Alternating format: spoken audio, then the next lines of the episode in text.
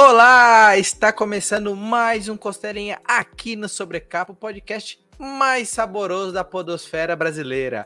Eu sou Yuri Mazetti, estou aqui em mais uma segunda-feira maravilhosa para começar a semana muito bem ao lado de vocês, meus queridos ouvintes e telespectadores. Então, se você estiver no YouTube assistindo a gente, não se esqueça de deixar seu like, ativar o sininho e se inscrever no canal para a gente ter mais conteúdo sendo levado até vocês que vocês que são as pessoas alvo aqui, a gente precisa de vocês para continuar crescendo e melhorando cada vez mais. Então, venha com a gente toda segunda-feira bater esse papo super bacana. E se você estiver no Spotify, a gente é o seu companheiro de viagem, não se esqueça de compartilhar com todo mundo e deixar suas estrelinhas. Avalie o podcast nos seus agregadores favoritos e no Spotify. Isso ajuda bastante a gente continuar crescendo e chegando a mais pessoas.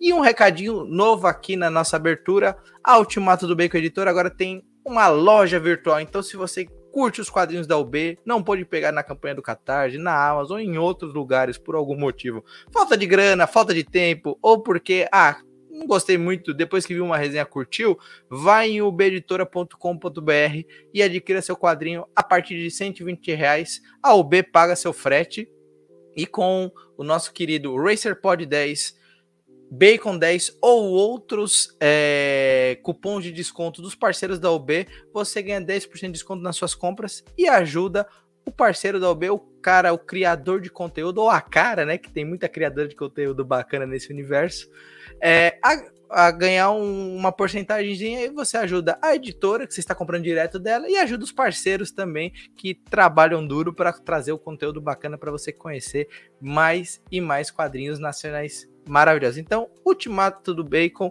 é o seu site, ubeditora.com.br é o site para você comprar os quadrinhos do porquinho escafandrista. Sem mais delongas, hoje o papo é sobre um cara muito poderoso, tem uma espada, um cabelo loiro, mas a gente vai entrar em mais detalhes daqui a pouco. E quem vem hoje é o cara que vocês já conhecem, mas se você está conhecendo o podcast hoje, ele vai se apresentar para vocês. Vem aí o queridaço, o gigante, o Old Levi Trindade. Bem-vindo novamente.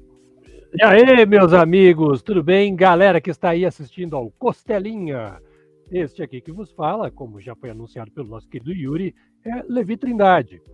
Hum, não ressoa nenhum sininho aí? Bom, só para refrescar um pouquinho a memória, eu fui editor na Mitos Editora e na Panini Brasil entre 2003 e 2021. E cuidei de vários dos títulos que provavelmente você deve ter aí na sua coleção. É igual essa aqui, ó. Então, Marvel, DC, Vertigo, uh, europeus, Turma da Mônica, muitas coisas passaram pelas nossas mãos aqui e a gente pôde é, vivenciar o melhor da cultura geek durante um bom tempo, quase 20 anos aí. E agora, depois de sair da Panini, estou com a editora Hyperion Comics, ou Hyperion, para os mais íntimos.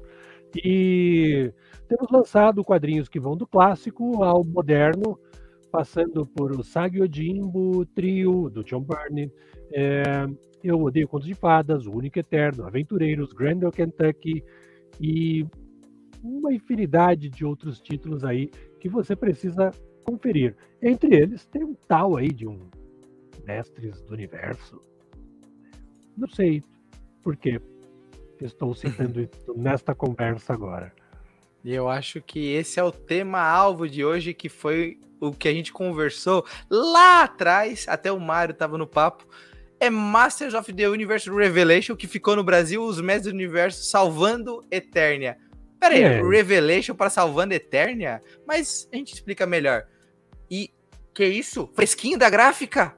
Meu Deus do céu. Que maravilhoso. Então, se você tá aí no Spotify, vem pro YouTube para conferir esse material maravilhoso. Mas antes de mais nada, Levi, esse material é um prequel da série da Netflix, que é uma série baseada numa animação lá dos anos 80, que é uma animação baseada em bonequinhos.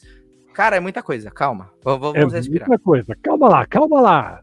Vamos lá. E tá completando 40 anos, para quem não não tá ligado o nosso querido He-Man é um, um, cara de meia idade agora. Vai, vai, ah. comprar uma moto, vai querer Sim. botar aplique vai, no vai, cabelo, dependendo da situação. É, vai colocar uma tatuagem. É, tá chegando, tá chegando nesse momento aí. Exatamente. Será que ele vai colocar uma tatuagem em homenagem ao esqueleto? Ou do Será? gato guerreiro? Hum. ou, do, ou, ou seria do pacato? Ou ele vai tatuar nas costas Tila? Tem opções, tem opções. E tem costas, tem, tem costas. Tem costas. É, depende da versão, né? Porque na versão atual da, na, da Netflix, o Adam ele tem um corpo mais. É... Yuri. É, um, um, corpo mais normal, né? Para um Exato. Príncipe, é baixinho. E, não, e ele não é, é marombado. Já o He-Man tem que fazer a diferença, né? Ele é, um, é do Conan para cima. Que é a curiosidade que a gente traz, né? Para quem não é do lore, assim, do He-Man, ele nasceu nos bonequinhos do Conan. Era para ser o bonequinho do filme do Schwarzenegger, aí os caras falaram, é meio violento esse, esse filminho aí, tem umas mortes aí, tem uns, uns beijos diferenciados. Aí, é. se, eu não, se eu não me engano, foi a Mattel que, que criou toda a linha de bonecos e veio a fazer o He-Man com esses moldes. Aí o resto é história, né, Levi? Sim, exato. O resto é história. Não, maravilha. E hoje a, Hi, a Hyperion, a Imperium, a High para os íntimos está trazendo o HQ prelúdio da série. Então, Levi, para o pessoal entender, conta um pouquinho uma sinopse rápida sobre a HQ, para o pessoal ficar curioso que talvez não assistiu a série ou que assistiu e não entenda realmente aonde se situa o quadrinho. Bom, para quem assistiu, isso aqui vem logo imediatamente antes. Aqui você vai descobrir como o esqueleto ficou sabendo dos segredos de Grayskull. Como ele já chegou lá em Grayskull e teve aquele plot twist onde ele revelou a verdadeira a característica, a verdadeira natureza do castelo de Grayskull. E, caros amiguinhos, aquela sequência me pegou no contrapé, não, não estava preparado para aquilo. E muito menos para as mortes que vieram na sequência. Eu confesso que achei corajoso, mas achei peculiar, porque no trailer dava a impressão de que o nosso, é, o nosso herói, o He-Man, participaria mais ativamente e com mais é, presença de cena na, na série. De fato. Qual foi a nossa surpresa ao constatar que na primeira temporada, a primeira parte da minissérie, ele desaparece. Simplesmente assim. Então, se você assistiu, ficou meio cafuso das ideias e não entendeu como é que o esqueleto chegou a essas conclusões, dá uma olhadinha aqui. E ainda, nessa edição, nós temos um pouquinho dos mistérios que envolvem a feiticeira e a Tila, e também um vislumbre da origem do esqueleto. É de fato. E dá até para dá até para ter um pouco de pena do esqueleto e não justificar o que ele faz, mas pelo menos compreender qual foi a razão que o motivou a, a ir pelos caminhos que seguiu. É, é, um pouco complexo. Eu acho que Kevin Smith, mais os outros roteiristas, o Tim Sheridan e o Rob David, eles foram muito, é, muito felizes uhum. na caracterização de cada personagem. Você consegue se importar com cada um.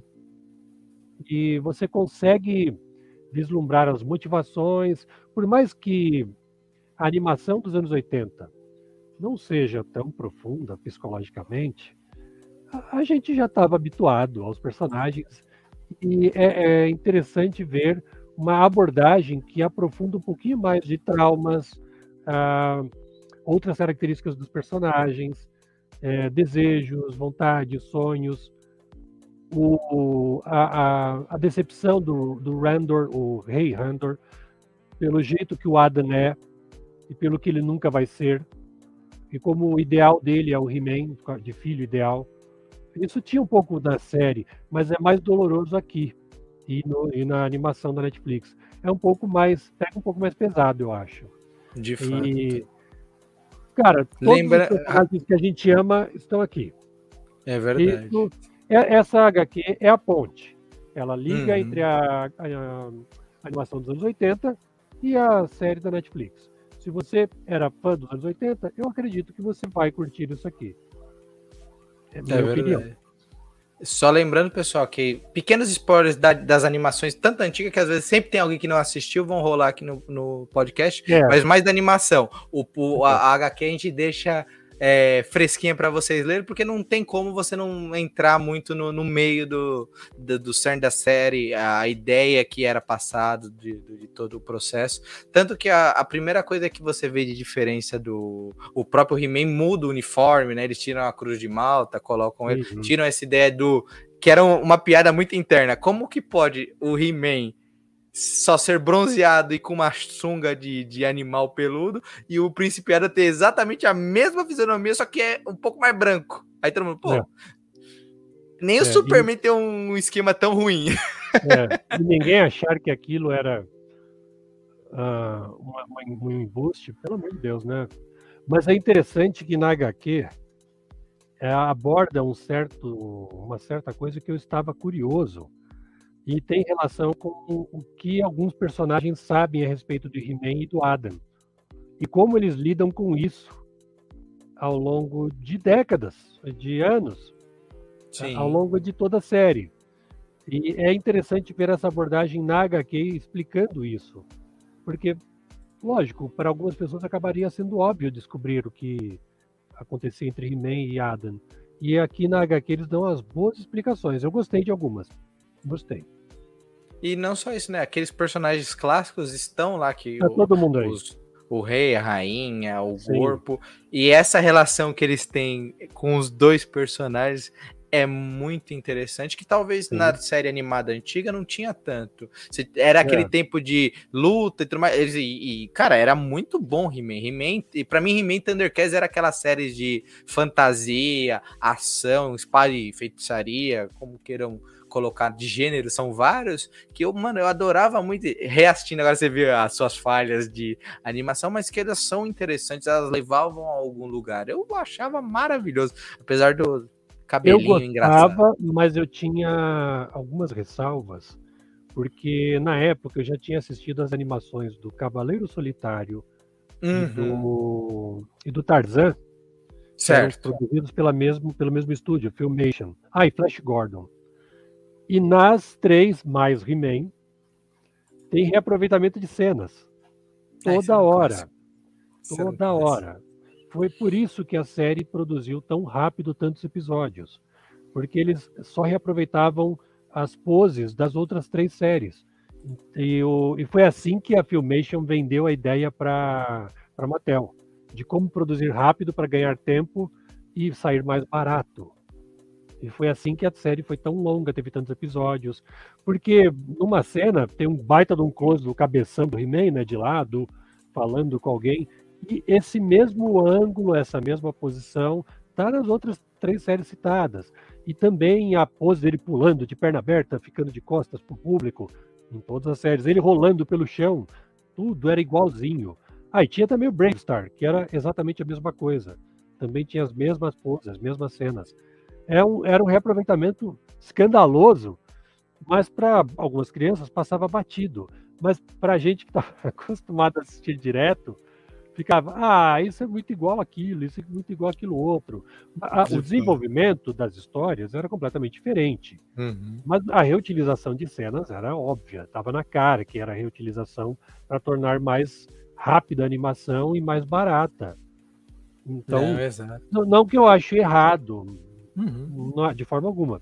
Mas é que a gente, pelo menos eu e meus, e meus irmãos, pegamos essa peculiaridade, assim, essa particularidade, e lembrávamos disso. Ah, nossa, isso aqui é igual Flash Gordon, lá, lá, lá, tal, tal. E ficávamos olhando, falava, ah, é igualzinho. Mas confesso que entre He-Man e Thundercats, hum, Thundercats eu adorava mais, viu? Eu também. Eu mostrei para minha filha, eu falei, cara, é o desenho que tem que mostrar para as crianças. Eu achava. Eu tinha muito mais vontade de assistir Thundercats. Eu também. Eu adorava He-Man pela, até pelas brincadeiras do sim, ah, sim. qual é a filosofia do dia. E do, o Gorp eu achava um personagem muito engraçado, que ele era pequenininho, todo é, é, misterioso. Eu gostava, eu gostava muito do esqueleto. Nossa, esqueleto. e a dublagem? Visual. A dublagem sim. era maravilhosa. E ele tinha um visual magnífico, eu achava muito legal. É, eu acho que é um ponto alto do quadrinho, é o visual também do esqueleto no quadrinho. Eu acho que a colorização e como o, uhum. o artista pensou ele, respeitando, claro, o da Netflix, misturando um pouco do antigo, mas é, parece bizarro, ah, é só um esqueleto, é uma, você, mas você sente o, as feições dele, a angústia de um par de ossos. E quando tem a Sim. passagem com outros esqueletos que eles e passam. Porque é clássico. Quando tem um personagem solitário, você volta no passado para ver os seus iguais. Então você uhum. tem mulheres, crianças, velhos. Você tem toda uma hierarquia que você percebe as diferenças. Então Sim. já é um ponto do quadrinho muito, muito bacana. E eu me lembro que o outro personagem com visual que eu gostava era o Hordak, da uhum. série da Shira. Embora eu não gostasse tanto da série da Shira, porque eu achava mesmo que era mais para meninas. E uhum. eu achava muito mais infantilizada a, a, a forma que, que, eram tratados os roteiros. E eu, eu, achava o Geninho um chato, meu Deus do céu. Eu, eu queria que ele desaparecesse nos episódios. Eu, eu ficava. É quando aparecia aquela. Ah, você me encontrou no episódio de hoje? Não, eu não fiz questão, eu não quis procurar. Ficávamos falando na televisão.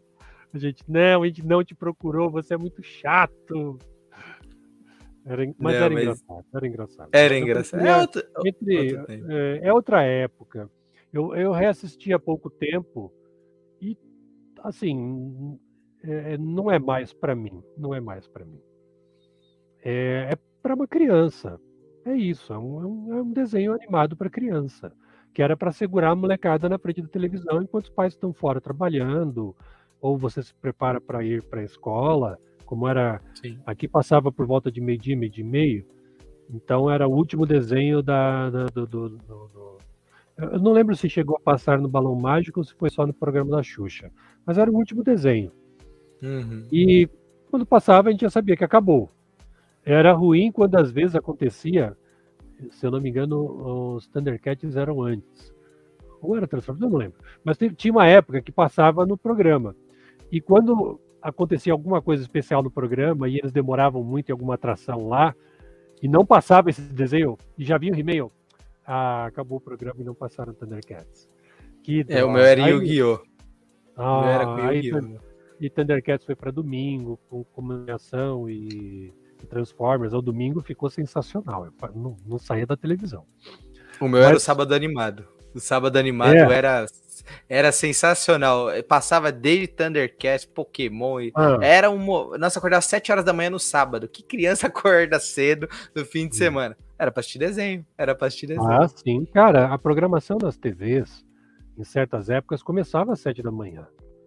Eu me lembro de, às vezes, colocar o relógio para despertar para eu levantar mais cedo para poder começar cedo, ó, antes de ir para a escola e começar logo a assistir tinha programação em vários canais, né? Na Record, na Band e na, na Globo e no SBT. Então dava uhum. para ficar escolhendo qual o melhor desenho. Tinha alguns que eram especializados só em Hanna-Barbera. Então uhum. tinha muito na, na Band e, no, e na Record. Às vezes eles dividiam os personagens. Sim. Uh, e tinha muitos animes que você podia ver tanto no SBT quanto na Record, quanto na Band. Tokusatsu também, de vários, uh, desde Google Five, que era horroroso, até Changeman ou Flashman, que eu gostava mais, viu? E eu amava ah, Power Ranger. Ultraman, Ultra Seven. Então, uhum. Então tinha, tinha, tinha, programação diversa, sabe? Dava para escolher qualquer coisa. E a gente, pô, é, eu adorava brincar com, com a molecada de He-Man e pelos, gritar pelos poderes de Grayskull com toda a força. Porque, cara, era para isso que existia esse desenho. Uh, eu confesso que a minha frustração era ao tentar comprar os brinquedos. Eram carésimos, carésimos, muito caro.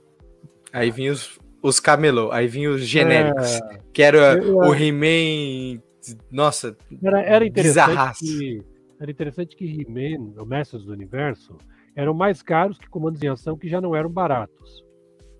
Então, a, às vezes, a gente comprava, sei lá, um comandos em ação a cada três meses. Um para mim, e aí daqui a três meses o meu irmão comprava outro. A gente juntava dinheiro durante três meses lá, da, da, da pedia para o pai, para a mãe, juntava de salgadinho que não comprou. Aquele vinho da avó. Sacrificava, avó da o, sacrificava os gibis que a gente não comprava para comprar um comandos em ação e ficar dividindo entre nós durante três meses. Aí depois, três meses, comprava outro. Mas He-Man sempre ficou fora do nosso alcance, nunca deu. Gente... Não, sabe uma curiosidade que eu achei, Levi? Que ah. o, o, nome do, do, do, do He-Man antigo não era só Mestre dos Universos, era Defensor do Universo traduzido. É o defensor do universo, né? Defe... É. Eu, na hora que eu pesquisei, ah, He-Man os mestres do universo. Para mim sempre foi assim. Aí tá lá, no hum. Brasil, defensores do universo também. Eu, tá bom. Aquela história, a dublagem nunca deixa passar alguma coisa. Eles traduziram uma época como defensores do universo. Eu falei, parabéns. É eu achei. Né? É diferente, porque é, tudo bem é, de mestres para defensores foge um pouquinho da, da ideia, mas tá valendo. E se você procurar, acho que deve ser a primeira versão do desenho no Brasil, que ainda aparecia para quem é, é, leitor das antigas. Eu não sou tanto, mas eu gosto de ouvir que é o, as cores da Block, as cores da RGE, que fugiam oh. um pouco do personagem. É a, esse pôster bem antigo, você vê que tá umas cores meio bizarras, onde não deveria, tá lá, Defensores do Universo. Eu falei, Mano, que é diferente. É interessante porque eu confesso que eu não me lembro. Eu, agora eu teria. Mas aí eu já não sei se o DVD que eu tenho em casa já é uma redublagem. Porque hum, a, é caixa, é a caixa é Mestres do Universo. Agora você me pegou. Eu, eu teria que reassistir e ver se o áudio original, o áudio da dublagem de 80 e pouco tem essa chamada de defensores. Confesso que eu não lembrava, eu só me lembrava de He-Man porque He-Man ficava toda hora falando, né? Era muito forte. É, exatamente. E mas o mais legal que disso é que eu também dando uma olhada na pesquisa assim, eu vi que além das derivados, né, de série que o, o Levi falou da Xirra, teve a Xirra no, no, final dos anos 80, começo dos 90, teve uma versão mais nova da Xirra que o pessoal elogiou muito, que eu tenho que parar para assistir com a minha filha, que eu achei curioso mesmo. A, a e, nova da Netflix? Isso, o pessoal é, comentou que era é muito divertido. bacana. Aí eu falei, divertido. não, tem que, tem que assistir para E que teve um He-Man em 2002. Teve uma outra versão de He-Man em 2002. Teve, Foi na época, acho que do Thundercats Roar. Então o pessoal uhum. de, revisitando franquias. Exploraram bem. E esse eu levei para falar com propriedade. O filme do Dolph Lundgren. Ah, cara, eu fui com tanta vontade de assistir esse filme. Não no cinema, porque não, não, não deu para ir. Eu queria até ter ido na época. É, é, confesso que foi melhor não ter ido. Uh, a decepção vendo pela televisão foi, foi menor, eu acho. Porque, cara, tinha tudo para dar certo, mas fizeram tudo para dar errado. E eu já tinha ficado com o pé atrás, mesmo sendo adolescente, é, porque eu já conhecia o estúdio que estava produzindo. É, era o acho que Golan Globus, ou foi Menahem Golan? Não, eu acho que é Golan Globus. E, cara, eu já sabia da, da, da, história desse estúdio por vários filmes que eu já tinha assistido e eu sabia que eles só faziam porcarias é, de baixo orçamento, hum. pra, sabe, só para ganhar em cima, gastando muito pouco, muito pouco mesmo. Ah, o filme ele saiu no auge da, da, da, da He-Man mania, né, digamos assim. Uhum. Foi finalzinho dos anos 80, He-Man estava tava, é, famoso ainda.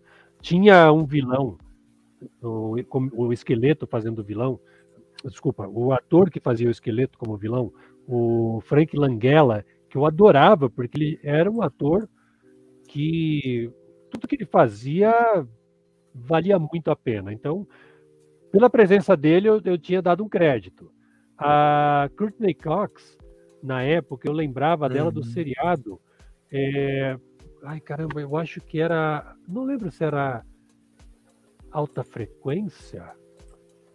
Que era um, um grupo de paranormais com superpoderes e ela era uma mocinha que ajudava eles. Eu não sei se ela era jornalista, o que, que ela era, mas ela ajudava essa, esse grupo de desajustados a, a, a, escapar das forças da lei e lutar contra criminosos usando seus poderes.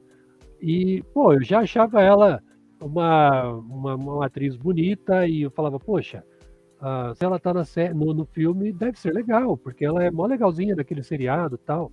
Ah, que foi antes de Friends, né? Essa, Nossa, essa esse filme. Muito antes, muito antes. É, é... Friends veio 94. É, se pensar bem, não foi muito Sim. antes, porque o He-Man foi em 87. É, não é muito antes.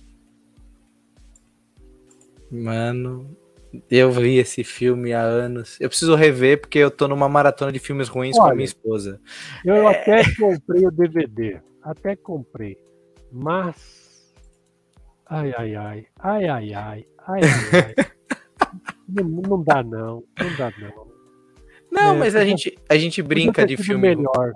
Sim, sim. É, o, o Justiceiro com o Dolph Lundgren eu acho até ok. Eu acho um filme é. de ação. Se tirar o nome Justiceiro, é um filme de ação. Exato. Tirando o fato de que ele não mostra nunca a caveira, né? Ele não está caracterizado o filme inteiro. Eu acho isso uma, uma, uma judiação, porque eu achei que ele estava perfeito.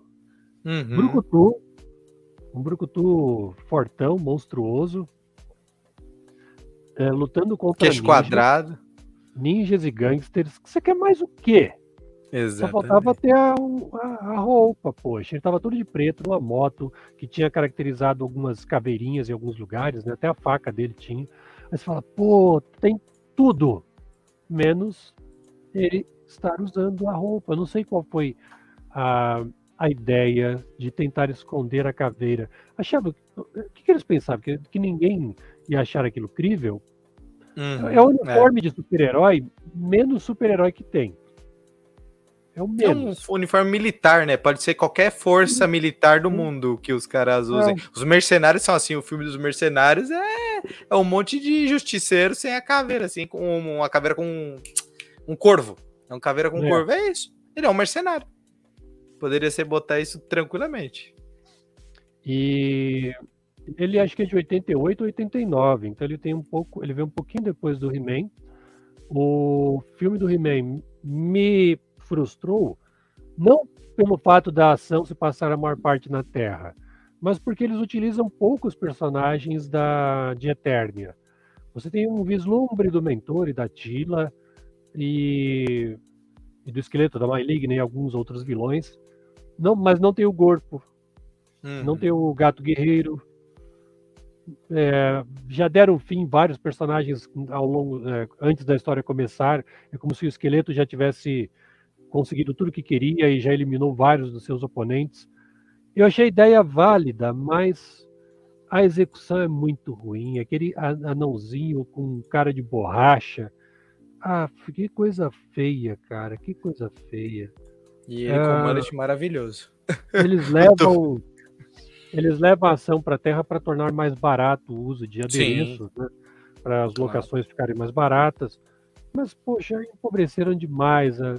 Dava para ter sido um bom filme de espada e feitiçaria. Sim. Mas é um passatempo ok. Não vai.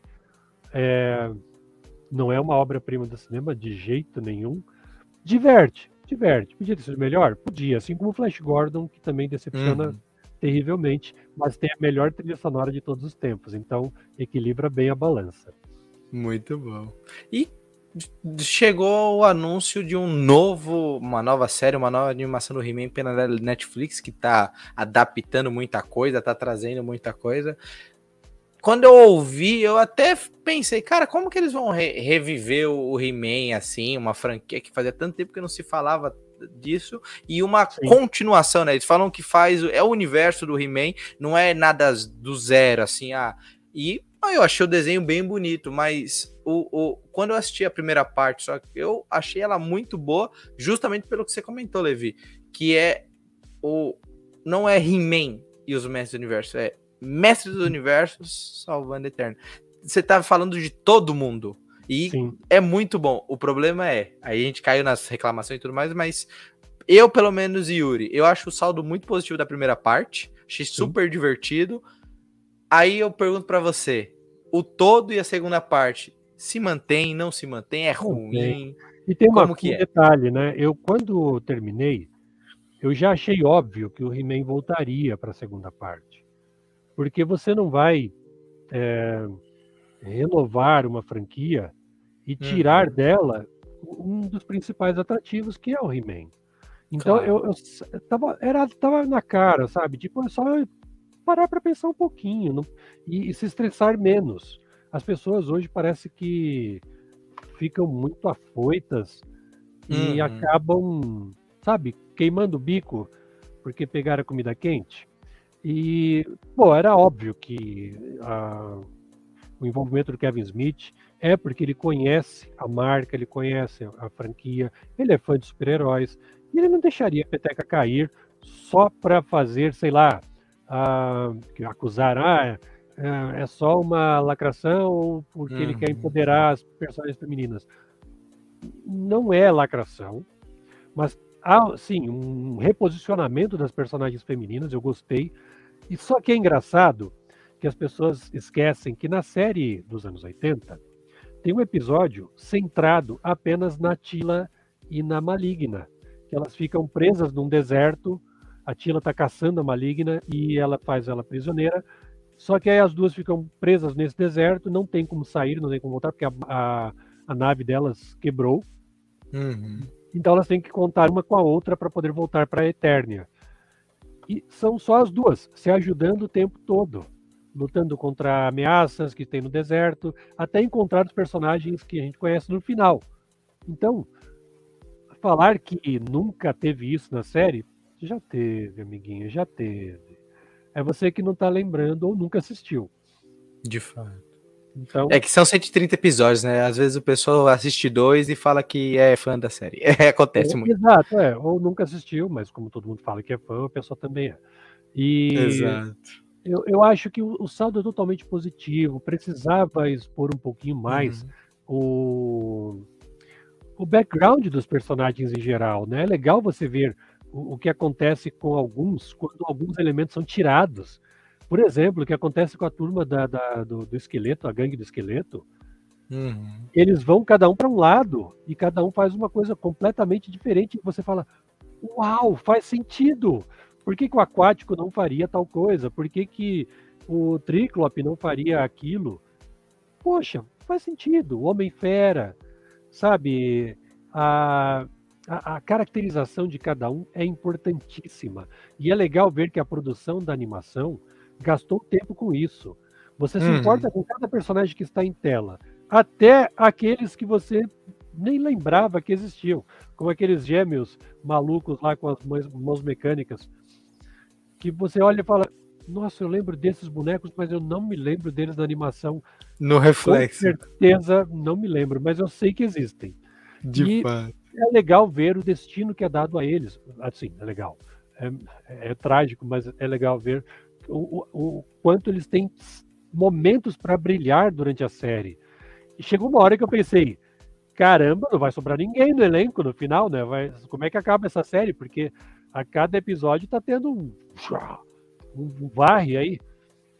E no, na segunda parte, mais coisas acontecem e você fica, o quê? Tiveram coragem para fazer isso? Mas tiveram. E, e o saldo é totalmente positivo. Eu acho fantástico como termina. É muito bom e deixa um baita de um gancho para uma continuação que com certeza eles já estão preparando. É, isso é até o ponto que eu ia destacar, que foi revelado mesmo esse, esse ano que vai ter a continuação chamada Revolution. Então, é. logo menos a Netflix vai. Porque querendo ou não, né, Levi? É, esse tipo de franquia pode do, ir e voltar à, à, vontade, porque é um universo muito grande. Você pode Sim. fazer spin-offs e por aí Sim. vai. É, isso que eu pensei, cara, por que não spin-off com outros personagens? Eles mostraram um mundo muito mais vasto. Por que uhum. não uma uhum. série focada no Grayskull? o antecessor, o cara que deteve o poder antes, nas origens do esqueleto, nas origens do Hordak, por que não focar nisso? Sabe, eu acho que tem espaço e eles devem preparar algo assim. Com eu certeza. acho que não deve demorar. Saiu até uma nova série do He-Man, mais infantil, com os hum. personagens hum. meio bonequinhos, sabe, pequenininhos, cabeçudinho e com, com tronquinho pequenininho, mas para criança mesmo, no estilo daqueles é, super-heróis Marvel infantil, infantis que teve há, há, há alguns anos. Então agora é mais para molecadinha, também está na Netflix, e é uma forma de você atacar um outro público. Claro. Um outro público. Uh, o He-Man dos anos 80 tá lá para a gente revisitar. O He-Man da Salvando Eterna tá aí. E tem essa série intermediária que é para pegar a molecadinha que talvez não curtiu a série atual, porque é muito adulta para eles, e quer ver algo mais com a cara deles. Então tem uma série bem infantilzinha e é divertidinha, mas não é para nós, cara. Não adianta a gente querer assistir porque não é. E eu já vi que tem uma linha de bonecos baseada nessa série também. Então, hum. a molecadinha hum. pode se identificar com essa outra linha. É eu acabei legal. de ver o designer deles. É. Eles parecem aquele jogo. Ah, ele, ele parece um jogo de videogame que a molecada gosta também. Tá bem, bem estilo videogame. É, é, papel. é que a geração de 10 é, anos é, atrás é videogame. Ela é 3D, né? Então você Isso. já tem, já tem uma, uma referência visual, né? Digamos assim. Exato. E acho que você tem que brincar com isso mesmo, porque não adianta você querer trabalhar com animação como era 15, 20 anos atrás. Eu acho que, a, Mattel, que a geração gosta. Eu acho que a Mattel fez uma estratégia certa de você atacar em várias frentes com o mesmo personagem, mas de várias é, uhum. possibilidades, porque no último revival com a outra série, acho que foi de 2002, isso. foi isso que não deu certo, porque a série foi interrompida, era legal, ela trata de outras coisas que até o Kevin Smith faz referência na série. E a linha de brinquedos era legal pra caramba, só que as pessoas queriam o visual dos anos 80 e não queriam a nova série.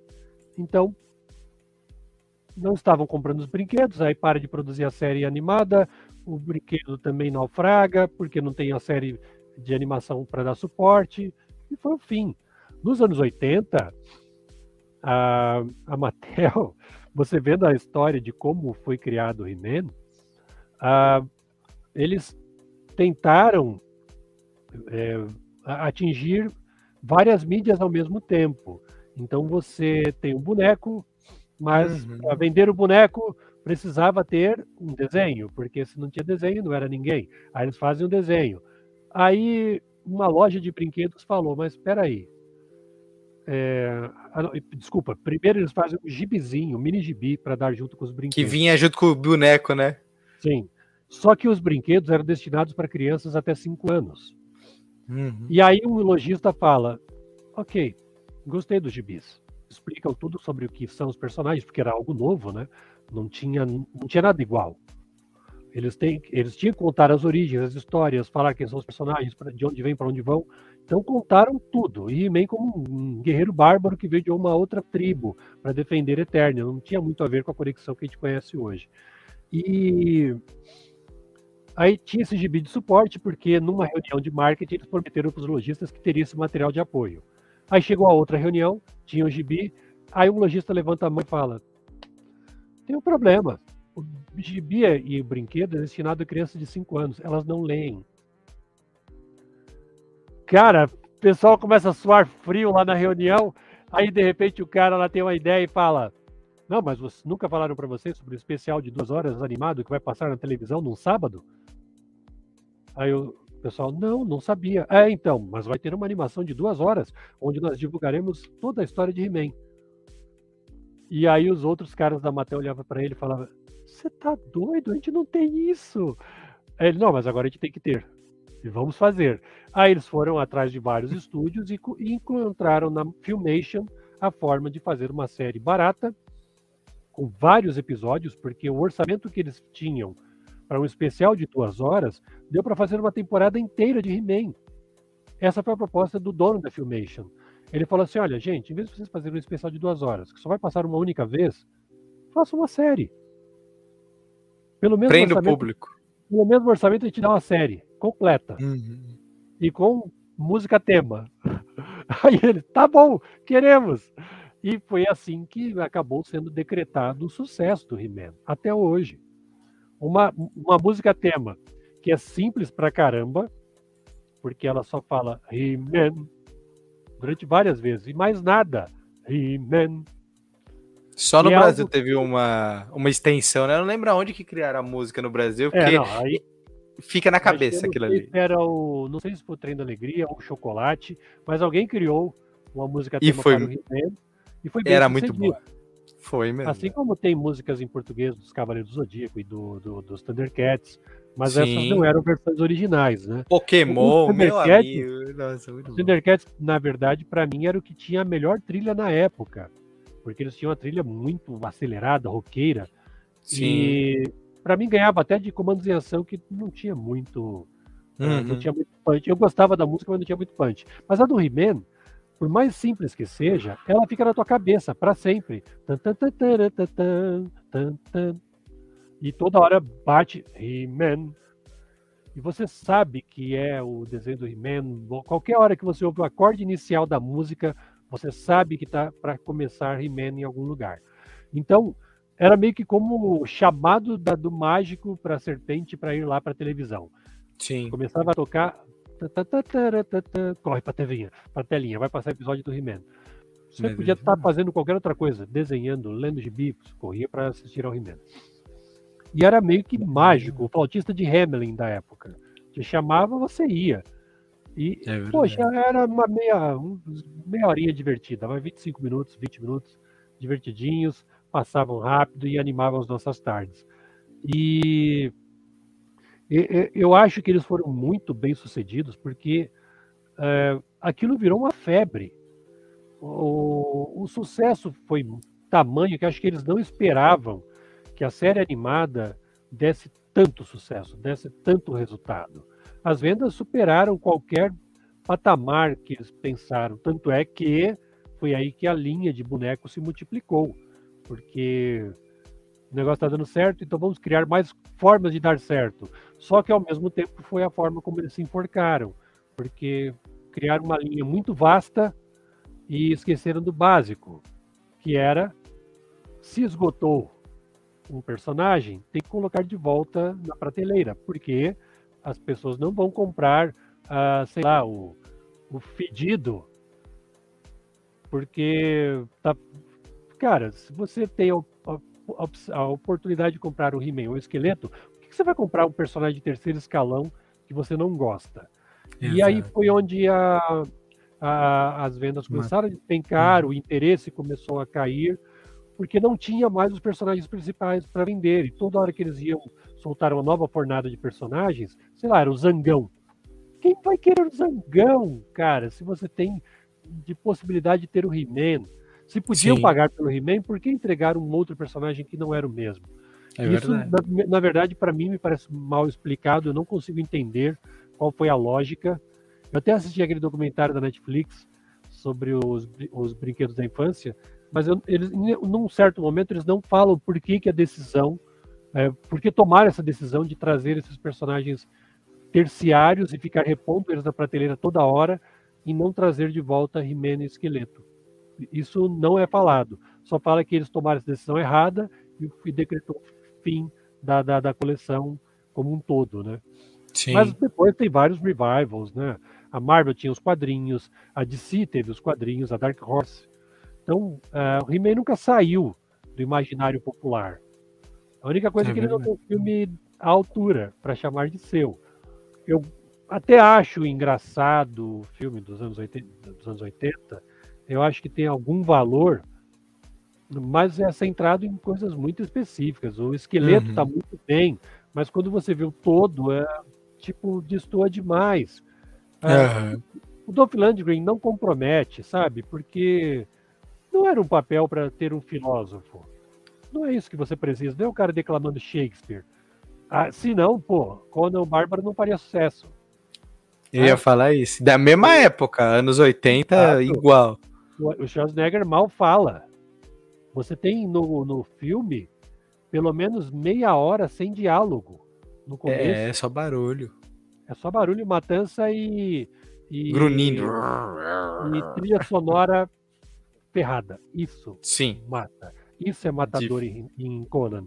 É o É diferencial. Porque quando, sei lá, o diálogo tá ruim, aí bota aquela trilha sonora, não precisa de mais nada. Você esquece. Você esquece Acabou. do, do ruim, é Vamos, verdade. vamos pra matança, quero ver a matança em seguida. Eu quero, eu quero ver a ação. queria- no He-Man eu queria ver a luta, queria ver Uhum. o confronto dele, queria ver Gato Guerreiro em ação, mas tá, já sabia que não ia ter, porque né, o estúdio escolhido não era famoso por ter grana, era famoso por fazer coisas mambembes, ah, lá, sei lá, trapalhões, com um orçamento mais apertado do que o nosso ao final do mês. E entrega um filme medíocre, mas tá bom, ok, é o que tem. Mas eu Aham. gostaria de ver uma produção é, hollywoodiana de hoje focada Sim. em He-Man. Até tinham falado né, há pouco tempo que aquele é, Noah Sentinel, que fez a, a- Para Todas as Garotas que Eu Amei, uma série da Netflix que tem três. Para Todos os Garotos que Eu Amei, desculpa. Que tem três, par, três partes, acho que duas já passaram. E ele é o par da menininha coreana que quer que mandou cartas para várias pessoas que ela se interessava e depois ela faz um contrato com ele para ele ser o namorado falso dela para enganar as outras pessoas. E ele foi escolhido para ser o He-Man. E ele estava Uhum. até fazendo é, academia, estava fazendo musculação, mas eu acho que foi um falso positivo ali. Porque, na verdade, ele estava fazendo, acho que academia e treinando para pegar massa para ser o esmaga-átomo do Adão Negro. Porque, da mesma forma como o boato sobre que ele seria o He-Man surgiu, sumiu. Sumiu. Sumiu. E ele Exatamente. negou que estava envolvido com o papel durante muitas vezes. né? Então eu falei, "Ah, eu acho que tem mais a ver com ele estar treinando para o Esmaga-Átomo, Foi que esmagado. agora a gente vai poder conferir no cinema. Exato. Espero que seja legal. Apesar de eu já ter lido muitas coisas Eu que ia falar isso. estão detonando o filme. Mas vamos ver, né? Eu espero ver o filme e aí eu, eu tiro minhas próprias conclusões. De fato. Levi, pra gente ir caminhando pro final do nosso papo, divertido pra caramba, mas se deixar a gente vai por horas a fio, vamos trazer o pessoal pro quadrinho. O que, que você pode dizer de Mestres do Universo, Salvando Eterna, Prelúdio, que o pessoal vai falar, poxa, quero comprar esse quadrinho, talvez pra ver a série depois, ou ver a série primeiro e depois ler o quadrinho. Então, fala pro pessoal. eu acho que a as duas encontrar. possibilidades são ótimas. Se você quer ler, a, se você quer assistir a animação e depois ler o quadrinho, ele serve como um complemento para muito do que é dito na trama. Então você ah, vai sacar algumas pegadinhas que são postas na série e que são explicadas aqui. De fato. Já começa pelo fato do esqueleto saber um segredo que ninguém conhecia e que logo no começo da série você falou, ué, mas como ele sabe disso, né? Como ele teve essa revelação?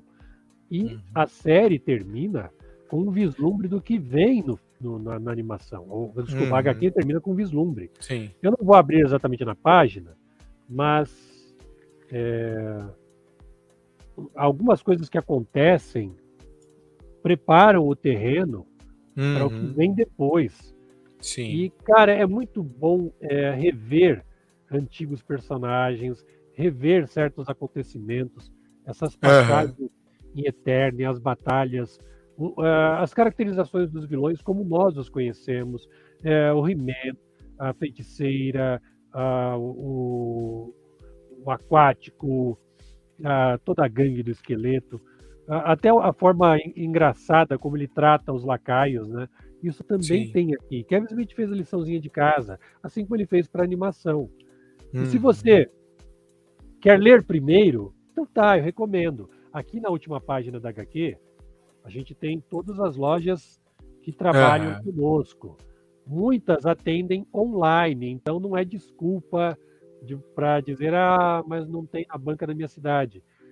Mas, se você for no nosso Instagram, que está aqui, ó, Hyperion Comics, lá tem um local onde você pode encontrar todas as lojas que trabalham conosco. E, como eu disse, muitas atendem online. Então você não precisa se deslocar da sua casa para ir até elas. Elas vão até você. seja por delivery, seja por correio, mas elas entregam. Um detalhe: esta edição com sobrecapa, essa é a sobrecapa, essa é a, a, a edição sem a sobrecapa. Essa versão, certo. ela foi a do lançamento pelo Catarse e para quem uhum. reservou com os lojistas. Mas muitos lojistas compraram e fizeram estoque para ter a versão com a sobrecapa. Então você ainda pode encontrar a versão com sobrecapa. Por que eu digo isso? Ela vem com um cartão postal personalizado dos mestres do universo. Né? Não é daqueles que você vai colocar no correio. Eu, quando ganhava esses brindes das revistas da editora Abril, nunca coloquei no correio, lógico, faz parte da minha coleção. E tem um pôster com a capa linda do Stepan Sedik. Que desenhou Arle Arlequina Harley, aquela minissérie Isso. da DC. O desenho dele é muito bonito. Ah, Black dele. Label, não é? Black Label, Black Label. Lançou bem no começo da pandemia, então muita gente perdeu o volume 1, até teve republicação, é. encapadura, acho que as três, tudo compilado, mas uma, é muito boa, mas o desenho desse cara é, é cara, é não sei explicar, mas ele e é o colorido dele também chama atenção, são cores bonitas, é bem colocadas, é ó. Show Aqui de bola. Final, a gente tem uma, uma galeria. Oh, Minola, oh Jesus. Ah, ah, opa. Não, peraí, eu cobri essa. É. A gente tem uma galeria de capas fenomenal, começando com Miolinha, que eu amo de paixão. Mas depois tem outras que vocês vão achar sensacional. Como, por exemplo, tem um aragonés. Quem imaginaria aragonés fazendo o, os Mestres do Universo? Tem uma dupla do Alex Ross. Nossa, que coisa Fenomenal. Isso aqui também dava um pôster bonito. Dá. Tem uh, Dan Brereton, tem Bill Sienkiewicz. Legal demais. Tem o Walter Simonson e Arthur Adams. Simon só veio pro Sim. Brasil, né, Levisão? Então, né? Ah, já, já temos uma opção de, de, de autógrafo por É, se você não tem nenhuma edição dele, aqui nos pôsteres você tem uma arte limpa, limpa dele. E no final tem uma galeria de esboços falando de todo Legal. o processo da desenhista Mindy Lee para criar os visuais dos personagens, para entrar nos personagens, para conhecer mais as possibilidades do que estavam tentando fazer para a série. Legal. E é muito bacana. No finalzinho, finalzinho de tudo, a gente tem uma entrevista com o Glauco Marques, que é o dublador do He-Man na série da Netflix. Não uhum. é o uhum. Garcia Júnior, tá? Sim, sim. E até onde eu sei, não é ele que não se vacinou. É. Vamos deixar é. bem claro. É, Mas é, antes de, a, de finalizar. Não é ele o Glauco Marques que não se vacinou. Rodou uns boatos aí, mas não é o Glauco Marques, tá? Boa. Depois vocês, depois vocês pesquisem aí. É, mas é legal você tocou o negócio da dublagem, o, teve uma homenagem muito bonita que o esqueleto antigo é dublado pelo Isaac Davi que nos deixou ano passado. Uhum. E tem uma passagem bem curtinha da animação, pelo menos da primeira parte, que ele dubla realmente, porque ele não tinha Sim. mais condição de dublar o esqueleto o tempo todo, Sim. mas que ele utiliza, ele dubla um trechinho lá, aquela parte de caverna, que é muito boa. As cavernas de revelação tem em todo o filme assim, de aventura, assim, ele dubla. Sim. É. E a, essa isso é visitado nessa minissérie também. O personagem em questão também está aqui. E eu achei que foi uma baita de homenagem da Netflix. Foi legal, mesmo que o papel seja curto, uhum. mas foi para honrar Le... o legado de alguém Sim. que foi muito importante na minha infância em vários momentos, cara.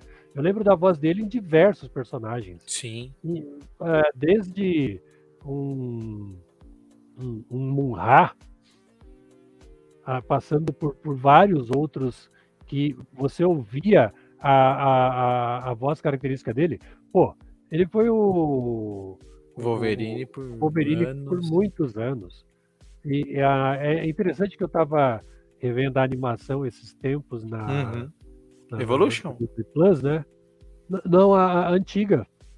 Ah, de 93, os X-Men dos é. anos 90. Uhum. E é, é, pô, é, é, interessante pra caramba, né? É, é.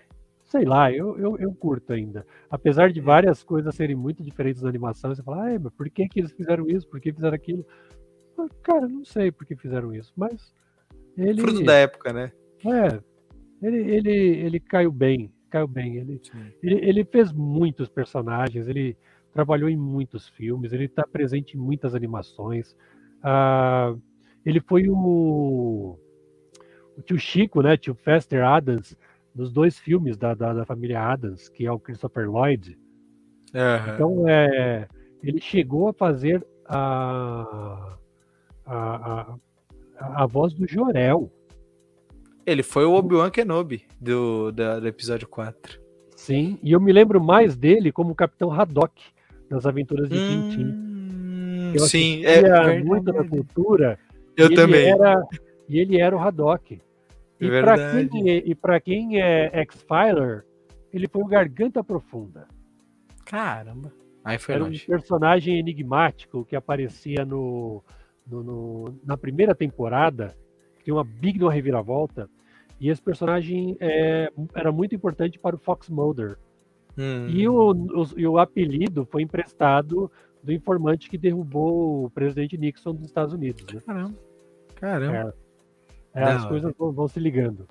De fato. Levisão, para quem for assistir ou ouvir a gente no lançamento desse episódio, que é no finalzinho de outubro, Novembro e dezembro, onde encontramos você e os quadrinhos da Hyperion nos eventos e tudo mais, encontros nerds diversos.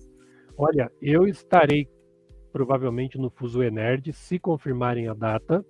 Eu acredito que é 5 de novembro, mas eu. É, Isso. Precisa, coisa precisa, precisa ter certeza de que vai rolar, e aí eu estarei lá. E, obviamente, estaremos na, na, na CCXP. CCXP estamos lutando para isso e serão todos os dias, inclusive no na Spoiler, Night. Então, Legal. De quarta a domingo estaremos lá com todos os nossos títulos e, se Deus quiser, coisas novas impressas exclusivamente é, lançadas lá para depois serem comercializadas para o resto do país. Ah, que maravilha. Então, pessoal, não deixe de seguir o Levi nas redes sociais, tanto a Hyperion como o Levi no seu perfil coisa para acompanhar onde vai estar, tá, onde ele vai estar, tá, os lançamentos, as novidades. Vamos acompanhar o pessoal. E essa é minha deixa para agradecer ao Levi novamente estar aqui comigo, trocando essa ideia, batendo esse papo super bacana e, cara, agregando muito para nostalgia minha e com certeza dos ouvintes, porque, cara, a gente tá falando de He-Man e vai ter uma galera nos comentários falando: eu lembro, eu assisti, ou mais nós falando, eu comecei pela série de 2002, meu pai me contou sobre a série dos anos 80. A gente quer saber de vocês. Quando vocês conheceram o He-Man, como vocês ouviram, e se já leram, né? Conta aí. Conta, Conta também o que vocês acharam do quadrinho. E não esqueçam de dar o like, assinar, se inscrever e clicar no sininho, né? Para ficar a, a par das novidades. Exatamente. E com isso eu me despeço. Até o próximo Costelinha animando aquela sua segunda-feira para a gente começar bem a semana com papos bacanas, entrevistas malucas muitas vezes, mas com informação que vocês tanto gostam da nossa querida cultura pop, quadrinhos, filmes e séries, que é isso que o nerd gosta, é trocar ideia, é conhecer gente nova e falar de quadrinhos, beleza? Forte abraço, pessoal, até o próximo papo. Cuide-se muito bem e hyperiam neles.